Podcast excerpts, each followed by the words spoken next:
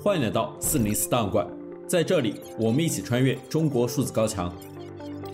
真理部是网民对中国共产党中央委员会宣传部和其下属的各省宣传部，以及中共中央网信办、国务院新闻办公室、中央文明办、国家广播电影电视总局、出版总署、文化部等一系列言论出版审查机构的总称。中国数字时代收集记录来自中共当局宣传部门、出版审查机构等的指令，即真理部指令。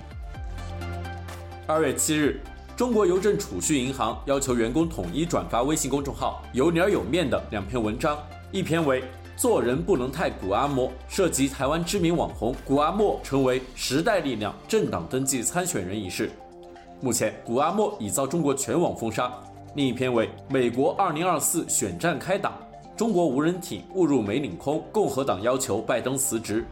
批评美国共和党借流浪气球事件攻击拜登政府，成为两党之争的工具。两篇文章经转发后，阅读量在不到一天突破了十万加。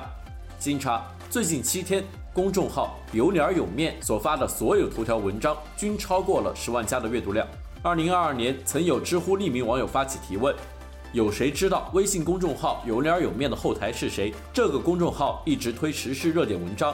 推出以后，就要求各单位人员必须转发朋友圈。它究竟有多大的背景？至少有两位回复者提到，该账号疑似有政府背景。网友细胞君留言说，很多公安的朋友都在转发这个号的文章，但关注公众号后显示只有一个朋友关注了，说明是先将这个号的文章发到他们内部的工作群里，然后要求转发的。公众号 IP 地址显示安徽。但发文地址显示广东的多一些，也有少量文章发文地址显示安徽甚至美国的。